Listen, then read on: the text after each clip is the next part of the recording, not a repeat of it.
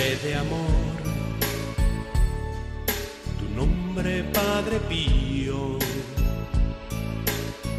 hombre de Dios, apóstol de esperanza.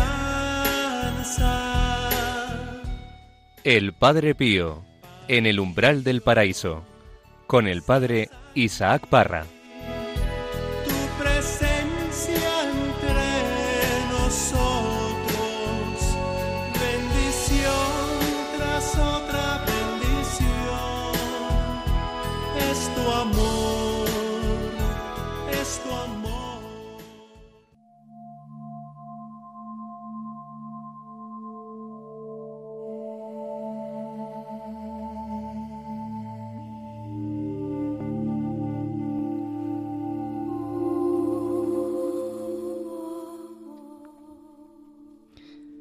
Yo deseo que todas las estaciones del año se encuentren en vuestras almas, que a veces experimentéis el invierno de muchas esterilidades, distracciones, desganas y aburrimientos. Otras, los rocíos del mes de mayo, con el perfume de las santas florecillas, entre los calores, el deseo de agradar a nuestro divino esposo. No queda pues más que el otoño, en el que no veis grandes frutos, pero sucede con mucha frecuencia que a la hora de trillar los cereales y de pisar las uvas, uno se encuentra con cosechas mucho mayores que las que prometían las siegas y las vendimias. Vosotros querríais que todo sucediese en primavera y en verano, pero no. Mis queridísimas hijas, es necesario que existan también estas vicisitudes, tanto en el interior como en el exterior. En el cielo todo será primavera en cuanto a la belleza, todo será otoño en el gozo, todo será verano en el amor. No habrá ningún invierno. Pero aquí el invierno es necesario para ejercitarse en la abnegación y en las mil virtudes, pequeñas pero bellas, que se practican en tiempos de esterilidad.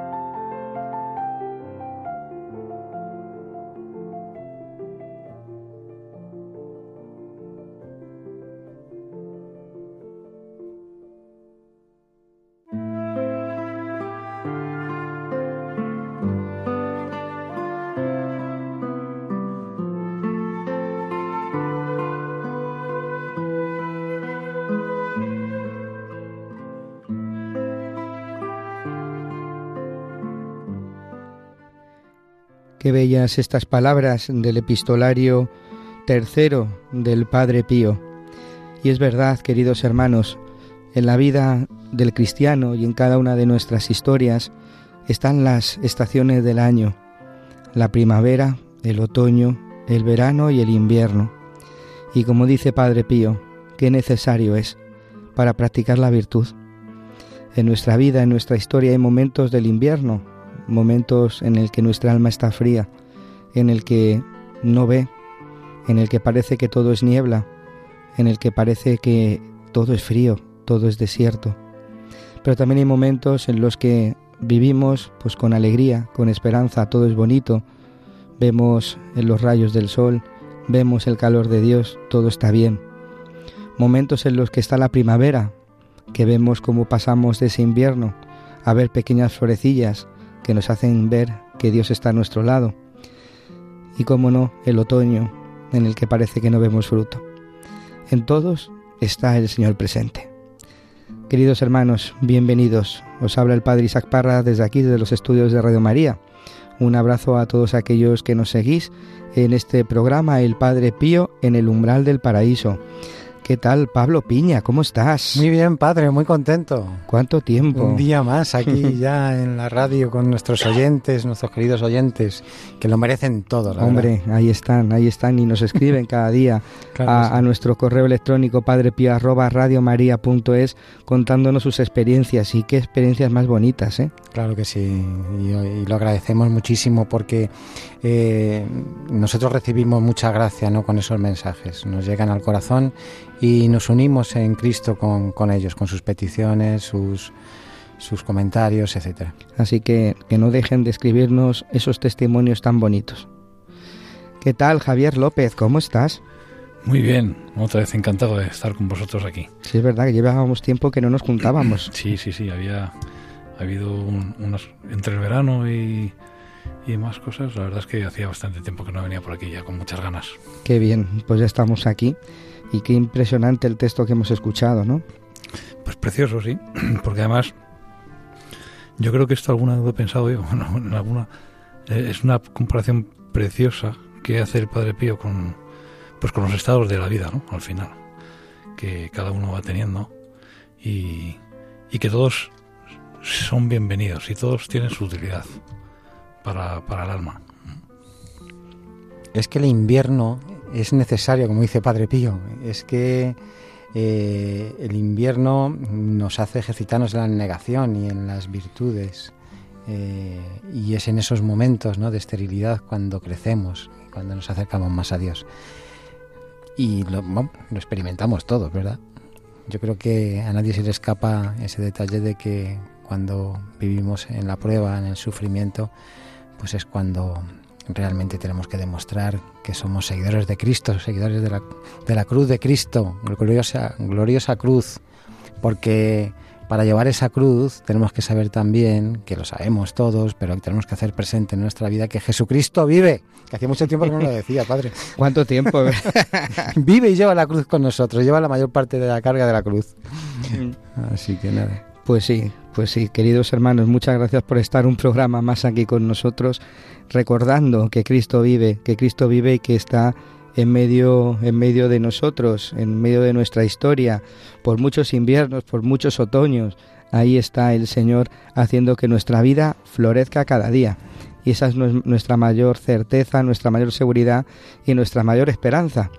Por eso decimos que la esperanza nunca se pierde, pero no como algo pagano, algo, sino que la esperanza es la certeza de que Dios está con nosotros y que nos concede aquello que más necesitamos para, para seguir adelante, ¿no? Pues queridos hermanos, esto y otras muchas cosas más aquí en este programa, El Padre Pío en el umbral del paraíso. Comenzamos.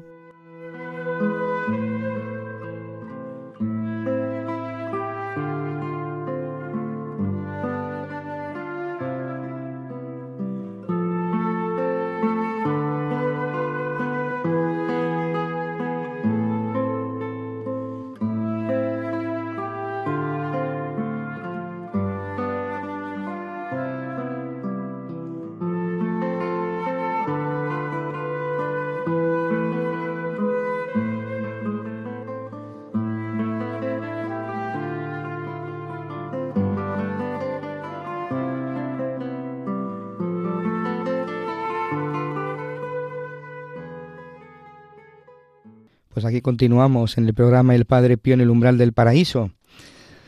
Pablo, eh, Javi, ¿cuántas veces no pasamos nosotros por el invierno?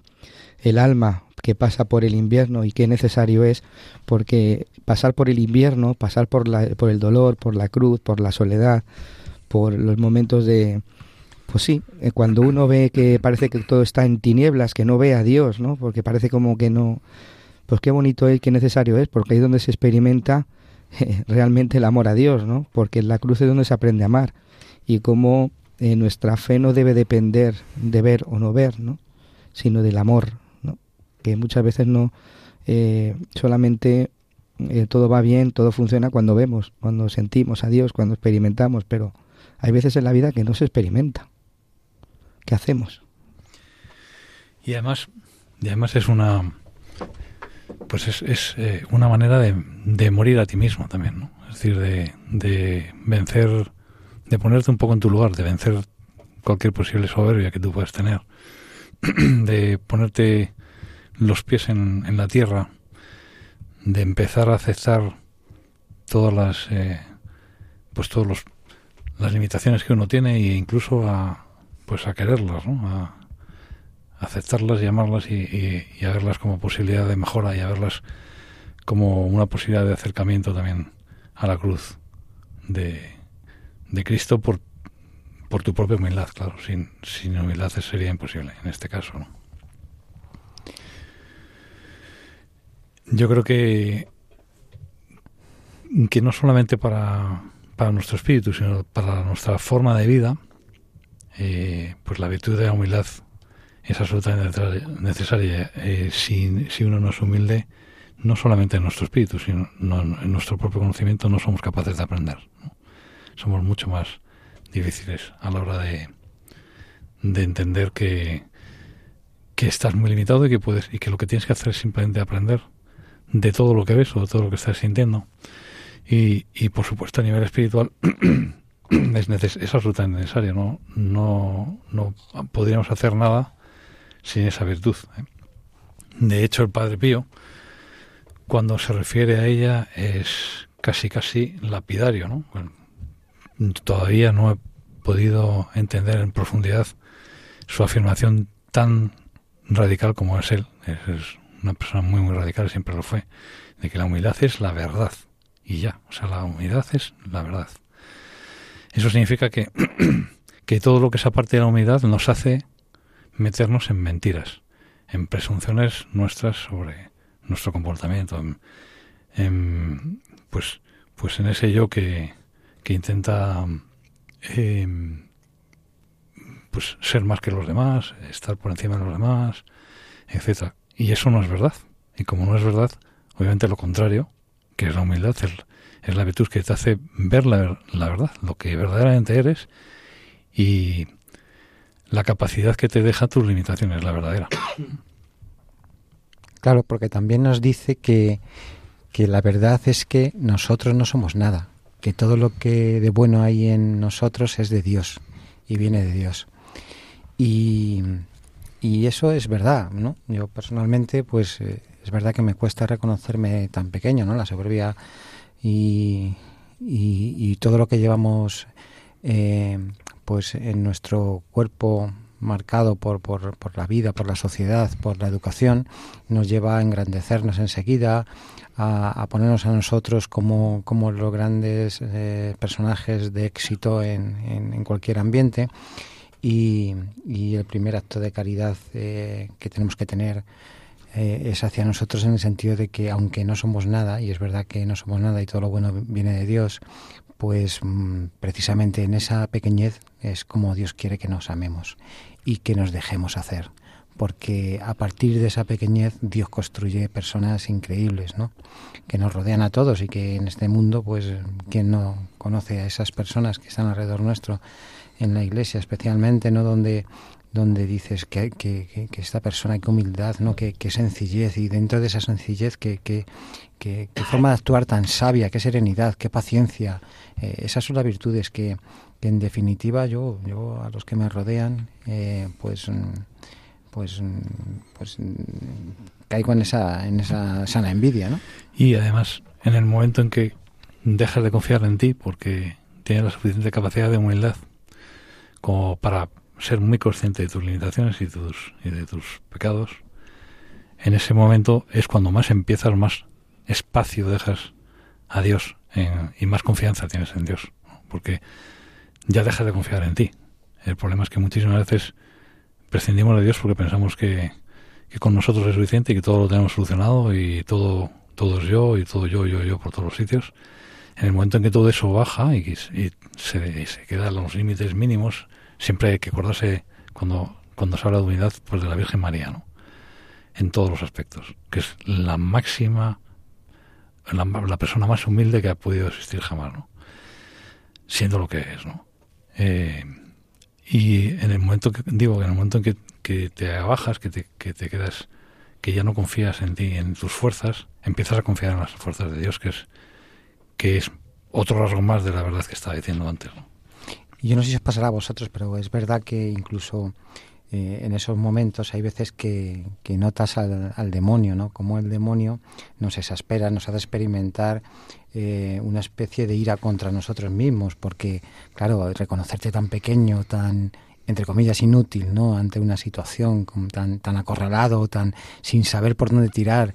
Claro que al final es, yo siempre llego a la misma conclusión, que es falta de confianza en Dios y esperanza en, en que Dios, eh, pues me va a ayudar y que Dios sabe lo que es bueno para mí, ¿no? Pero sin embargo no pues en esas situaciones pues caemos en ese en, ese desasosiego no y es lo que quiere el demonio no que, que, que, que nos perturba ¿eh? que, que, nos preocupemos en, este, en exceso que no confiemos que no veamos la salida eh, y, y eso nos mata yo creo también no eh, pero que sepamos y que identifiquemos al diablo en esos momentos.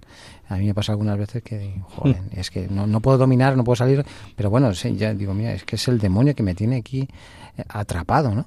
Y de pronto, bueno, pues te pones a rezar tu rosario o te vas a una a una capilla o a, a la iglesia más cercana, te arrodillas un rato y, y sales nuevo, ¿no? Esa es mi experiencia. Esta es la solución, este es el resultado, ¿no? Es decir, cuando uno vive cuando uno vive en esa tiniebla, cuando uno vive en esa oscuridad o cuando uno vive en ese invierno, qué importante es ir al Señor. Es decir, aunque tú no lo sientas, aunque no lo experimentes, ser constante en la oración, ser constante y perseverante, que, que el Señor está, ¿no? Que el Señor está, que el Señor está a tu lado y te escucha aunque tú no lo sientas. Y no, pero no solamente, porque parece que lo decimos y, y lo escuchamos 20 veces, no, no, no, lo que estamos diciendo, yo lo que estamos aquí hablando, lo he escuchado también a muchas personas, ¿no? Pero es verdad que hay que experimentarlo, lo que hay que hacer es ser conscientes en la situación de lo que está ocurriendo. Y eso nos da una grandeza interior y un, y un avance personal muy, yo creo que muy importante, ¿eh? la conciencia en, en, en esos momentos. Si hay algo que, que a través de de los siervos del sufrimiento yo he aprendido es a quizás hacer, a, ser más consciente internamente del sufrimiento, de cómo se experimenta, de, cua, de cómo de cómo lo vas viviendo, de lo que realmente percibes, ¿no?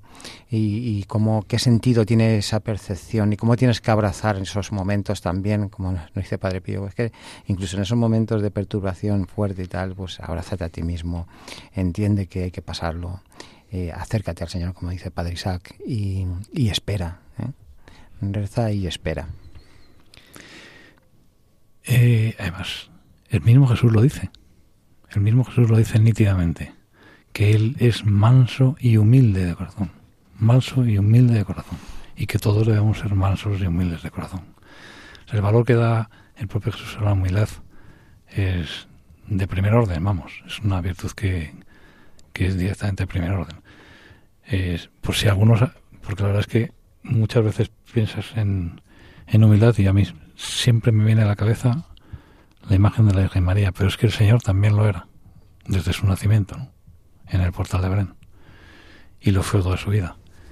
Y, bueno, yo creo que, que es en lo que más debemos imitarle, seguramente. A mí, a mí me ayuda mucho acordarme también de esos momentos de Jesús en el Huerto de los Olivos, ¿no? Esos momentos de pues de, ver lo que le viene encima y, y cómo, cómo, su humanidad no le, le, lleva a afligirse a, sudar sangre a, pues que imaginemos qué momentos no pero cómo en un momento dado ya se levanta Jesús cuando cuando reza cuando cuando notas la presencia de Dios cuando Dios se hace presente y, y todo cambia. Y a partir de ahí todo cambia absolutamente todo todo cambia porque Dios hace nuevas todas las cosas, ¿verdad? Cuando Jesús entra en la, en la vida, todo es nuevo, todo es distinto, ¿no? Pues fijaros, queridos hermanos, vosotros que nos escucháis a través de los micrófonos, a través de las ondas de Radio María, y vosotros que estáis aquí conmigo, María Álvarez nos ha enviado precisamente una carta de, del Padre Pío. Él no ha, ella no ha podido estar aquí, al igual que tampoco Juan José Ruano, a los, cuales, a los cuales les mandamos un saludo desde aquí. Pues es una carta del 3 de marzo de 1917, a Herminia Gargani, que se encuentra en el epistolario en el epistolario tercero y que fijaros porque nos va a ayudar un poco a nos va a enseñar cómo poder vivir en este invierno. Vamos a escuchar.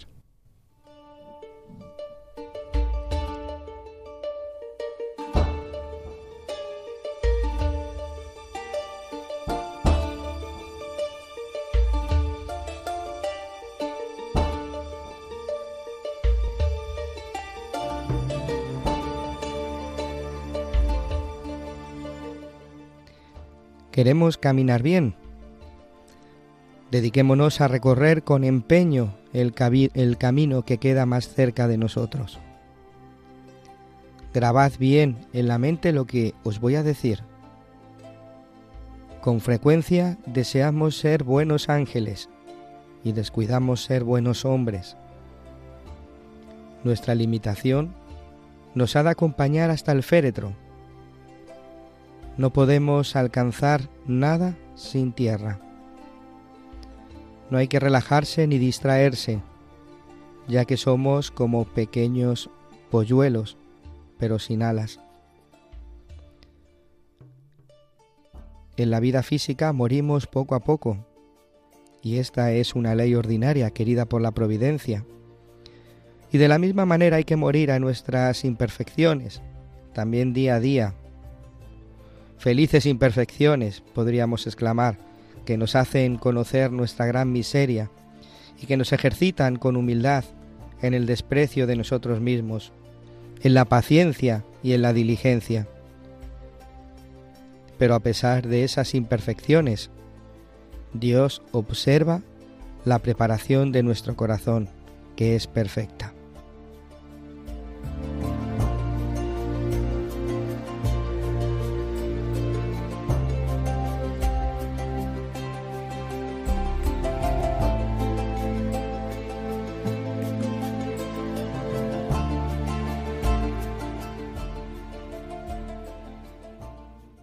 Qué bonita esta carta del epistolario tercero que precisamente nos enseña cómo vivir nuestro invierno, cómo vivir el invierno, ¿no? Esos momentos de, niebla.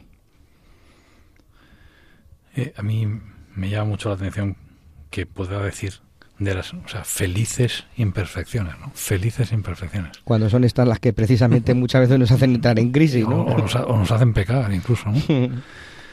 y yo, a mí, me, hacía pensar mucho y lo he pensado durante, sobre todo durante el principio de este año, muchas veces, ¿qué me hubiera pasado a mí si no hubiera tenido pues ciertos pecados, ¿no? que, que además casi siempre son los mismos, que me obligan a irme a confesar. Seguramente no me hubiera confesado en, en años. O sea, si, si hubiera sido, si no hubiera tenido los pecados que tengo, pues no me hubiera acercado a la iglesia en años, en años y no hubiera disfrutado de muchas adoraciones que, pues que cuando estás confesando, pues si está el Santísimo expuesto, pues ya te quedas adorando, sigues rezando, etcétera. Eh, en algún sentido, el tema de las imperfecciones y de los pecados, pecadillos o lo que sea, eh, yo creo que están siempre pensado, al principio no, eh, al principio me, torturaba mucho con la idea de, pecar y era, pues eso, una, una tortura más que nada, ¿no? Pero yo creo que están puestos ahí, eh, últimamente estoy pensando que están puestos ahí para ayudarte, pues eso, primero, a saber tener paciencia, como, como está diciendo el Padre Pío, ante tus imperfecciones, eh, eh, amar muchísimo la misericordia de Dios, que es infinita, y que somos muy poco conscientes de ella, muchas veces, pero por otro lado también eh, es una cruz. Es que las imperfecciones son cruces. O sea, uno tiene que, si, las, si se entienden como eso, si se entienden como cruces que tenemos que pasar y que mm, las ha permitido Dios, las ha permitido Dios, pues eh, nos ayudan también a acercarnos a Dios. Si se entienden de la otra manera, si se entienden como que no puedo ser lo perfecto que quiero ser, pues me ayudan más bien a, desesperarme, que es, el otro camino que, que va a intentar que hagas eh, el demonio. ¿no? Entonces, eh, mucha paciencia. La gente que esté en situación de no soporto tener que acercarme al confesionario todas las semanas para contarle lo mismo a un sacerdote que ya tiene que estar harto de mí, de oír exactamente lo mismo, mucha paciencia, mucha paciencia porque eso está ahí puesto por Dios para que para que lo adoptemos como cruz, para que lo intentemos superar, como también decía durante toda nuestra vida, como también decía antes eh, el Padre Pío, pero no para agobiarnos, ¿eh? no para agobiarnos ni para rechazarlo ni para pensar que no, no hemos podido ser perfectos. Y yo creo que ese tipo de pensamientos ayudan mucho más que el hecho de estar obsesivamente preocupado para corregir al máximo y cuanto antes posible una imperfección que llevas con ella a lo mejor toda la vida y que, como decía también el Padre Pío antes, pues te va, como, te va a acompañar hasta la, hasta la muerte, ¿no? hasta, hasta la tumba. Y por eso también es importante ¿no? que confesarse eh, a sabiendas de que es un acto de humildad. ¿no? Me arrodillo ante el Señor, le pido perdón, he ofendido al Señor y, y no tengo que asustarme, ni me tiene que dar vergüenza porque me confiese con un sacerdote que me conoce y que va a pensar de mí, que he hecho, que soy. Bueno, es que eso ahí, ahí está nuestra verdadera soberbia, ¿no? En querer, en no querer mostrar a los demás lo que somos, ¿no? Cuando realmente nosotros nos mostramos a los demás en verdad, en verdad, que, Javier y Padre Isaac sepan que Pablo es algunas veces un canalla, ¿no? Y que cae, pero que se levanta y vuelve a caminar y pide perdón y, en su vida pues va caminando eh, buenamente hacia el Señor como, como puede, porque es un hombre más en, en, este mundo, pues es cuando nos sabemos reconocer realmente como somos y cuando ya no hay, aquí no hay máscaras y no hay, nos quitamos absolutamente todo y sabemos eh, lo que somos cada uno y, y, eso nos ayuda a los demás, incluso en las amistades, ¿no? Pues a conocernos mejor y a saber que, que, que bueno, que, que te quiero, pero con esas imperfecciones también, que tengo que asumir tus imperfecciones. ¿Cuántas veces en los matrimonios o, y, en otras relaciones, no? Pues eh, el problema es que no, no, no mm, le queremos una persona perfecta a nuestro lado, pero si es que eh, si es que no somos perfectos, si es que somos muy poca cosa y hay que saber también aceptar las imperfecciones y, ayudar al otro, ¿no? A mejorar, ¿no? Cuando uno sale del confesionario, tiene que salir súper contento porque ha vencido. O sea, cada vez que te confiesas, vences. Es un triunfo. Eh, no tienes que estar tan yo creo que tienes que estar más focalizado en eso que en la pena de haber pecado. ¿no? La pena de haber pecado es anterior. Pero después, eh, ir al confesionario es una alegría, porque sales habiendo vencido al demonio. La acabas de vencer. Cada vez que te han dado la solución, es una nueva victoria sobre el demonio. Y, y, y además, y es una demostración clarísima de que independiente de cómo, de cómo seas y los horrores que tú tengas, eh, es capaz de seguir luchando continuamente. Es precisamente lo que, lo que decía el mismo padre, ¿no? Dice, nuestra limitación nos acompaña hasta el féretro. Y es verdad, ¿no? Siempre pretendemos ser perfectos y la perfección solamente será en el cielo. Aquí en la tierra nos toca vivir en esa limitación, en esa pequeñez. decía Santa Teresita del Niño Jesús, lo que agrada a Dios en mi pequeña alma es que ame mi pequeñez y mi pobreza. ¿Qué es la pequeñez y la pobreza? Pues que no somos nada, que somos tierra, que le necesitamos a Él, que sin Él no podemos hacer nada y que en nuestra vida hay defectos, hay pecados que no tenemos que conformarnos con ellos, no los queremos.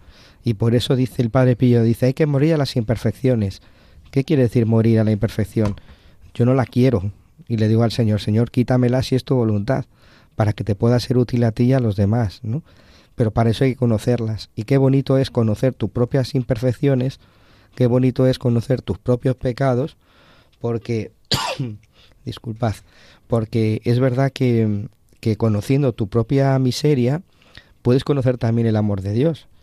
fijaros que en el Evangelio hay muchos pasajes evangélicos en los que aparecen personajes que son que, que, manifiestan su pobreza, ¿no? La mujer adúltera, la samaritana, Zaqueo, o sea, personas pecadoras pero que fijaros en el Evangelio de Zaqueo, es necesario que yo vaya a tu casa. Y el Señor dice, la salvación ha llegado a esta casa. Cuando dejó Zaqueo que Jesús entrara en su vida, en su historia, en su casa, la salvación llegó. Y reconoció su limitación, reconoció su pecado, reconoció que, pues que, que había engañado a la gente. Era necesario reconocer su propia limitación, su propio pecado, para descubrir la, la maravilla de la misericordia de Dios, cómo Dios tiene misericordia, cómo tiene compasión del mísero, de aquel que, que peca, como decía Javi, nosotros en nuestro corazón tenemos que tener ese desprecio al pecado, ese desprecio al, al, ofender a Dios, pero a la vez tener también ese dolor de haber ofendido a Dios, que es el arrepentimiento, y que el arrepentimiento, cuando está hecho bien, eh, hace que, huyamos ¿no? del mismo pecado y que el propósito de enmienda sea verdadero. Por eso es importante esa pequeñez de la que habla Santa Teresita esa pequeñez y esa pobreza es en la limitación, en nuestras propias imperfecciones, que no las queremos, pero que el Señor muchas veces las permite en nuestra vida, en nuestra historia, pues para mostrarnos de que nosotros no, no, no somos fuertes por nosotros mismos, sino que tenemos que estar a Él, eh, tenemos que estar en sus manos y que tenemos que salir corriendo muchas veces a agarrarnos a la cruz, porque la tentación muchas veces es muy dura, es muy difícil y, y nosotros por nosotros mismos es imposible, el demonio es mucho más fuerte que nosotros si estamos solos. Por eso necesitamos abrazar la cruz, por eso necesitamos salir corriendo al Señor. Sí, yo, yo recuerdo esa frase de sin mí no podéis hacer nada, se me marcó en una homilía, no recuerdo quién fue, pero un sacerdote decía, no dice, eh, o nos explicaba a todos, ¿no? Dice, no dice que, podéis hacer un poco, que podéis ir tirando, no, es que dice, sin mí no podéis hacer nada, nada. Eh, y, eso se me quedó ¿no? marcado.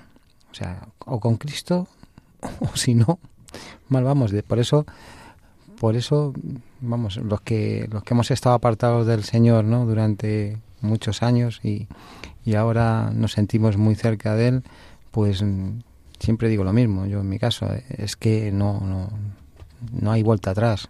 Es que, es que después de conocer al Señor y después, después de, haber experimentado su presencia, eh, no, no, hay que, hay que continuar, hay que continuar a sabiendas de, de, de reconocernos pequeños, pero muy amados, que, es lo que, lo que nos salva saber que un Dios que nos ama con locura, un Dios que vive a nuestro lado, que no seguimos a un muerto, que el Señor es alguien, no es algo que está presente, es alguien que camina junto a nosotros, que nos ayuda, que nos ampara, que nos sosiega, que nos va a dar la paz en un momento dado, que pero, pero también a sabiendas de que nuestros momentos, los momentos que queremos, no son los momentos del Señor y que el Señor, eh, pues, eh, pues con, como dice Padre Pío, ¿no? Con, con cincel y con martillo nos va puliendo muchas veces.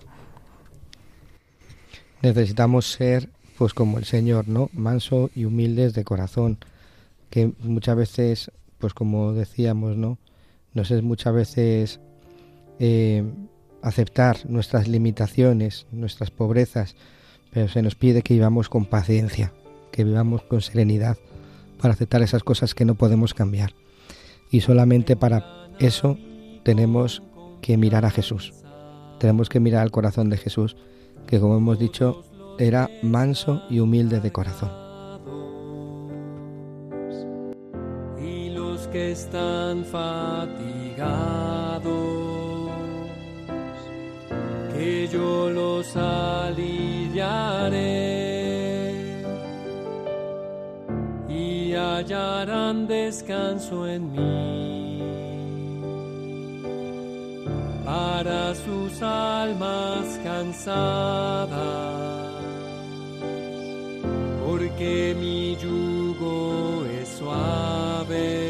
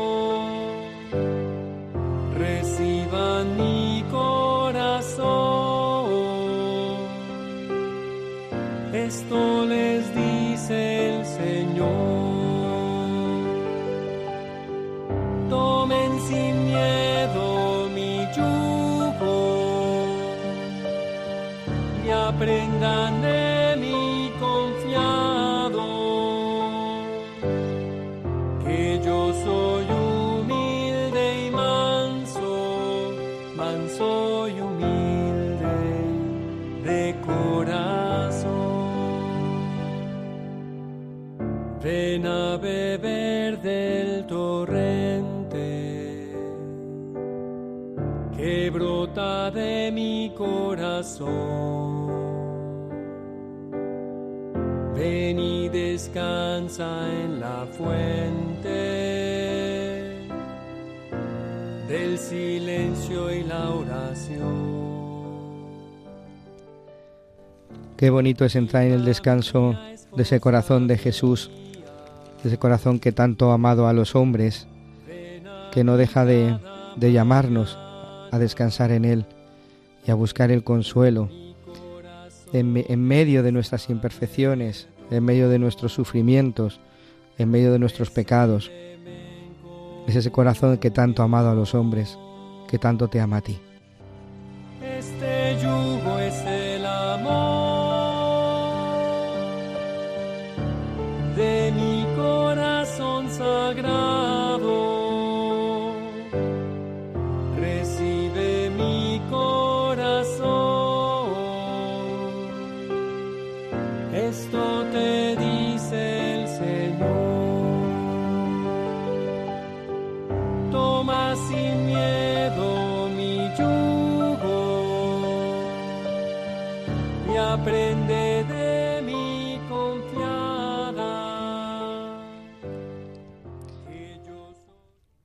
Pues continuamos en el programa El Padre Pío en el umbral del paraíso. ¿Qué sugiere en el corazón esto? Esta canción que hemos escuchado. Pues confianza en Dios yo creo que es, es la clave. La confianza, el abandono, la providencia. Pues vamos a escuchar ahora, queridos hermanos, un fragmento del libro eh, Padre Pío, mi padre, del sacerdote Pierino Galeone, hijo espiritual de- del mismo Padre Pío, que convivió durante 21 años con él y que vivió y vi- vio in visu precisamente eh, cómo era él, cómo vivió esa virtud de la humildad.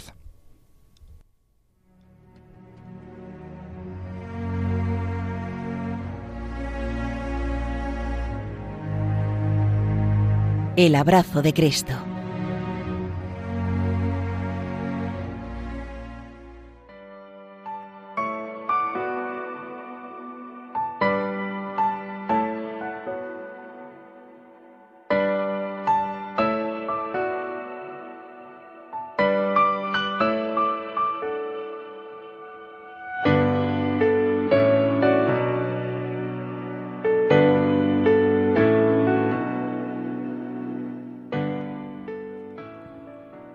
Humillación de los hijos y los regaños de sus superiores lo mortificaban, pero no lo turbaban. La humildad no impedía al Padre Pío reconocer y admirar los dones sobrenaturales recibidos, pero dirigía hacia Dios su admiración y su acción de gracias. La humildad le permitía conocer que era nada. Por eso y por todo amaba el vivir en lo oculto y en el olvido. Era un pobre hombre como los otros, sujeto al pecado original, por lo cual justamente merecía todas las penas y toda tribulación. Él hacía ordinario lo extraordinario. En una conversación daba la iniciativa a los otros y sólo si era interrogado tomaba la palabra. Era reservado en el reír. Su risa no era nunca burlesca, ruidosa o poco respetuosa. También al hablar era simple y suave.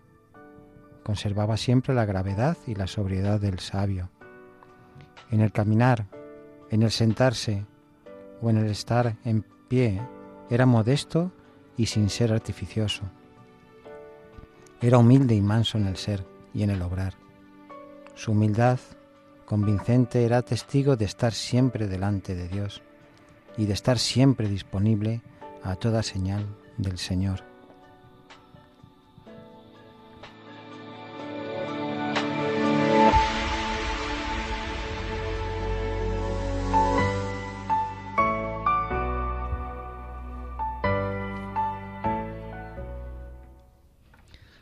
Esta es la humildad del Padre Pío. Vivir en la, en la verdad de lo que era Él. Como decíamos antes, que cuando el Señor entra en una vida, la, la cambia por completo. se me venía a la mente a la vez, a la vez que estaba leyendo este texto, eh, para mí es un ejemplo y, una admiración. Yo que atropello las cosas y siempre voy a 100 por hora, normalmente en mi día a día, a mí me llama mucho la atención, me lo sigue llamando con el paso de los años eh, y, me da envidia sana, ¿no? El ver con qué, con qué paciencia, con qué tranquilidad, con qué sosiego, los sacerdotes eh, actúan en el altar, que es como debe de ser, lógicamente. Pero a mí eso me ha impactado siempre. Yo, yo he dicho, ojalá en mi día mía, en mi día a día, tuviera eh, pues eso que veo en ellos, ¿no? Esa, esa tranquilidad, esa forma de, de, esa paciencia. El Señor es el momento de, estar con, el Señor eh, 100% concentrado. Eh, no sé, eso me, recordaba esa forma de actuar de los sacerdotes en el altar que, que, vamos, me, me, sigue llamando la atención ¿eh? y, para mí es un ejemplo de, de, cómo puedo crecer yo en esa forma de tratar las cosas de mi día a día, ¿no? llevarme esos gestos y esa forma de actuar en, mi día a día, en mi trabajo, eh, en, mi, en mi relación con, con mi familia, con mis amigos. A mí de este texto me llama muchísimo la atención una cosa que no me imaginaba. Que está, eh, la verdad es que describe fenomenal el comportamiento casi diario ¿no? Eh, que tiene en el convento el Padre Pío, que el, que el Padre Pío pues lo vivió muy de cerca y muy de una manera muy natural. Eh, me llama muchísimo la atención el hecho de que contestara solo cuando le preguntaran. Yo digo, yo pienso, eh, con la cantidad de cosas que tenía que decir el Padre Pío, eh, que todo el mundo era consciente además de que tendría que decir muchísimas cosas muy importantes, como todas las que ha escrito o todas las cosas que ha dicho que se han podido recoger, eh, casi casi piensas como si fuera una pérdida de tiempo, ¿no? Y lo que pasa es que está demostrando permanentemente su humildad precisamente. Es decir, solamente hablaba cuando alguien le preguntaba. Mientras tanto escuchaba eh, plácidamente y, pensaba, seguramente reflexionaba sobre, sobre todo lo que todos los demás estaban diciendo. Claro, yo si hubiera estado hoy, seguramente cualquiera de nosotros, ¿no? Si hubiéramos estado ahí delante en ese tipo de escena conventual, frecuente además, porque al parecer lo hacía así siempre, claro, uno se muere, yo me moriría de ansiedad de estar preguntando continuamente cosas y, e invertir posiblemente esa proporción de tiempo que el Padre Pío mm, dedicaba pues a escuchar para que nos hubiera contado muchísimas más cosas ¿no? pero es en, esa actitud de una persona tan profunda y tan fecunda donde se ve que donde, donde yo creo que se ve con más claridad la profundísima humildad que tenía. Que al final hablamos de, imitar a Jesús, ¿no? Que es que el propio Jesús, ¿no? Pues, eh, pues eh, impregnaba la vida de Padre Pío porque es un grandísimo santo, ¿no? Pero en nosotros, aunque nos sintamos, por supuesto, muy alejados todavía de la santidad, ni, ni seamos ni seamos comparables con Padre Pío, sí que podemos tener presente esto en muchos momentos. Eh, intentamos evitar o debemos de intentar evitar pues esas esas perturbaciones no esos esos repentinos coletazos que, muchas veces pues tengo con las personas que tengo a mi a mi alrededor o, o incluso cuando estoy enfermo no pues eh, lo pago con quienes más me cuidan y me dan cariño no que, que, que puedes entender desde un punto de vista humano pero tengo que darme cuenta de que de que eso también me puede ser un punto de mejora para mí no eh, el aceptar que, que, internamente tengo pues estoy enfermo y, tengo que aceptarlo yo. Y de esa forma pues desde esa enfermedad pues también ver transmitir a los demás la, pues lo bueno que Jesucristo eh, hace hace en mí en ese momento no que soy que soy templo de él no y que y que es en ese momento cuando más unido estoy a Jesucristo no cuando estoy en la enfermedad por ejemplo. En fin que, que que esto es un caminar y que, poco a poco, ¿no? Yo, yo voy aprendiendo cosas y, lo importante es no caer, como decíamos al principio, eh, en el desánimo, ¿no? que es lo que quiere el demonio. En definitiva, cuando estamos desanimados, estamos más en el demonio y menos en el Señor. Yo creo que es la lección así práctica que, que yo me he dado cuenta. Pero además, en cuanto a la humildad, eh, hemos hablado de la humildad de la Virgen tan cercana y tan, tan humana, ¿no? Eh, hemos hablado también de, la humildad de, Jesús, que él mismo dice que, hay que, que, que seamos eh, eh, mm, ¿cómo se dice? Humildes de corazón, pero sencillos. Sencillos y humildes de corazón. O... Sencillos, mansos y humildes de corazón. Mansos, mansos, no más allá la palabra mansos. Mansos y humildes de corazón.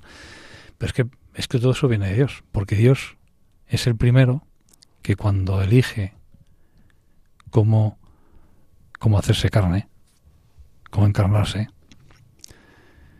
pues elige un portal de Belén, un portal en Belén y, elige pues la forma más humilde en la que se podía haber encarnado. O sea que todo, directamente todo viene de Dios. Cuando Jesucristo elige cómo quedarse con nosotros aquí en la tierra, elige un pedacito de pan, que es la forma posiblemente más humilde que a nadie se le puede haber ocurrido.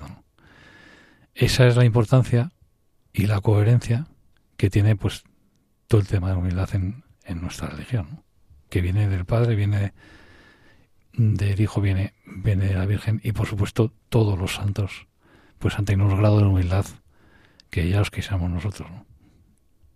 Y que al final todo esto tiene no, acaba en, el hecho en sí mismo, sino que resucitamos, resucitamos a nuestras imperfecciones, resucitamos en, a nuestros momentos de, desánimo. Al final hay eh, esa esperanza y, esa presencia de Dios nos hace que, que, nos rescata en un momento dado. Insisto, no serán nuestros momentos, pero eh, Dios se va a hacer presente, Dios nos va a, nos va a sacar de del agujero, ¿no?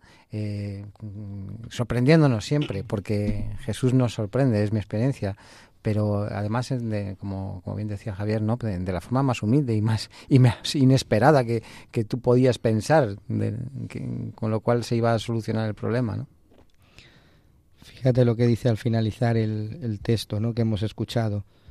Eh, su humildad convincente era testigo de estar siempre delante de Dios y de estar siempre disponible a toda señal del Señor.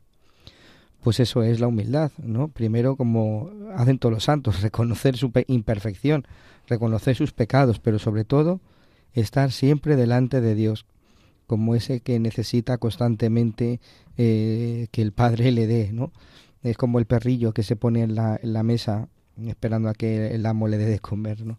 Estar constantemente delante del Señor a su lado y estar disponible a lo que Él quiera, y saber que elige a los suyos, pero que no elige a los capacitados, sino que capacita a aquellos que elige.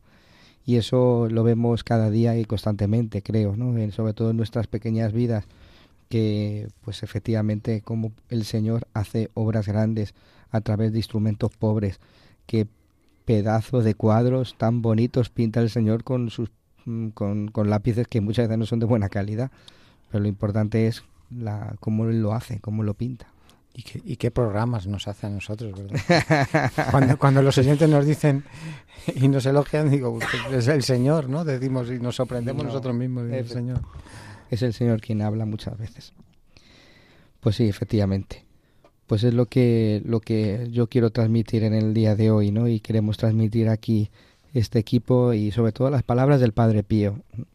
Como en nuestra vida, queridos hermanos, hay las, las estaciones de, primavera, verano, otoño, invierno. Y que no tenemos que asustarnos, no tenemos que, que, preocuparnos de pasar por ahí, porque todo es de la mano de Dios, todo es para el bien de aquellos que le aman. Y tú y yo le amamos. Y muchas veces necesitamos pasar por esa purificación, necesitamos purificar nuestro corazón, necesitamos purificar nuestro amor al Señor. Y no tengáis miedo si pasáis por el invierno, no tengáis miedo nunca, porque eso es, es fortaleza. Cuando cuando uno pasa por la crisis, cuando uno pasa por la dificultad, eso es fortaleza después, ¿verdad? Nos hace vivir en fortaleza. Y no tenemos que vivir ni en el desánimo ni en la desesperanza. Llegará ya la primavera, ha pasado el, invierno, ha pasado el otoño, viene la primavera y luego llegará el verano. O sea, no hay que, no hay que preocuparse No hay mal que por mil años dure, dice el dicho, ¿no? Pero para pasar por el verano también hay que pasar por la primavera, por el otoño y por el invierno. Y esto nos hará que cada día nos acerquemos más al Señor. Y yo añadiría que y a Dios rogando y con el mazo dando. Que, con el mazo dando, que, a mí me costó años también entenderlo, significa que hay que rezar, hay que ir a la Eucaristía, hay que confesarnos. Esa es la verdadera, eh, el verdadero trabajo que tenemos que hacer. O sea, eh, no pidamos a Dios milagros si nosotros no aportamos nada. Nosotros tenemos que vencer nuestras debilidades, que en este caso pues es nuestra, nuestras excusas vanas, nuestra pereza, ¿no? tenemos que estar venciendo. La, lucha es esta, la lucha es contra la pereza, contra, contra, contra las excusas, contra la soberbia. Eh, y, si, si, desde que nos levantamos sabemos que tenemos que vencer eh, y que estamos en ese combate, pues seguro que a lo largo del día eh, pues hemos ganado bastantes batallas, ¿no? A mm. sabiendas de que al final, la batalla final la vamos a ganar seguro. Pues muchas gracias, Pablo Piña. Pues nada. Gracias por tu experiencia. Uy, experiencia.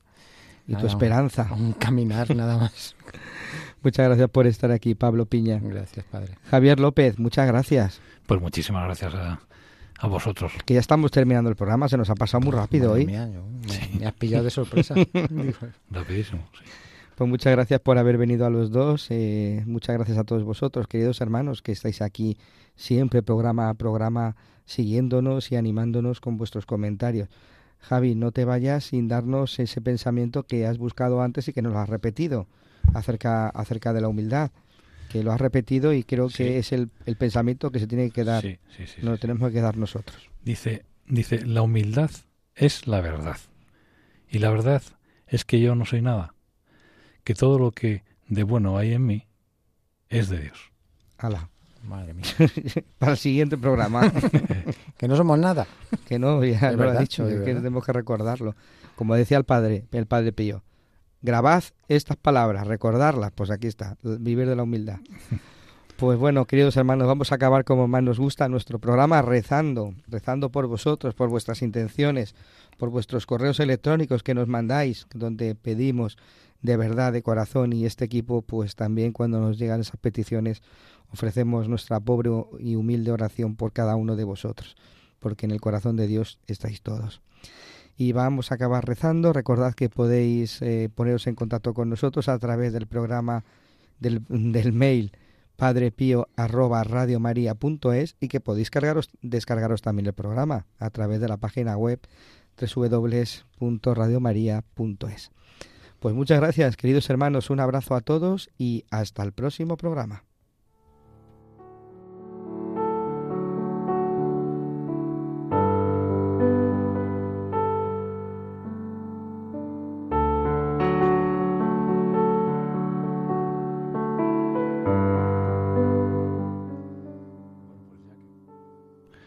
Bueno, pues ya que hemos estado hablando de la humildad, me parece buenísima la oración que hace a San Pío de Pertechina, pues otro santazo, que es San Juan Pablo II. ¿eh?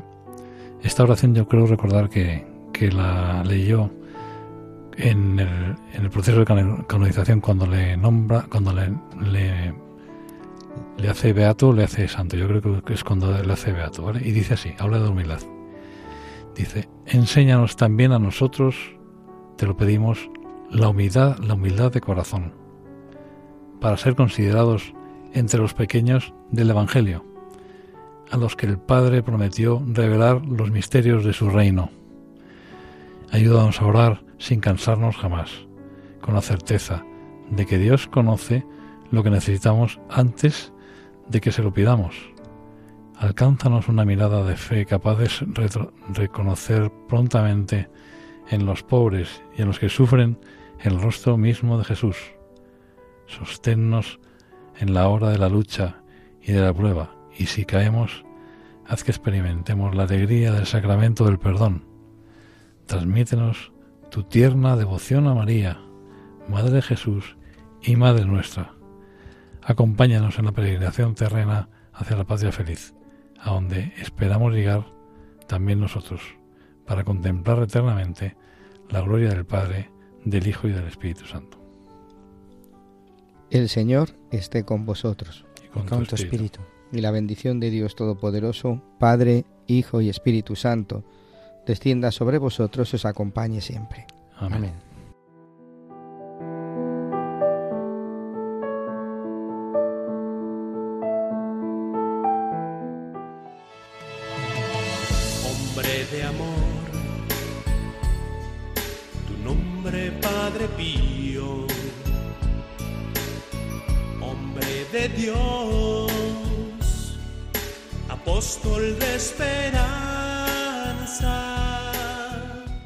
Han escuchado El Padre Pío en el umbral del paraíso con el Padre Isaac Parra.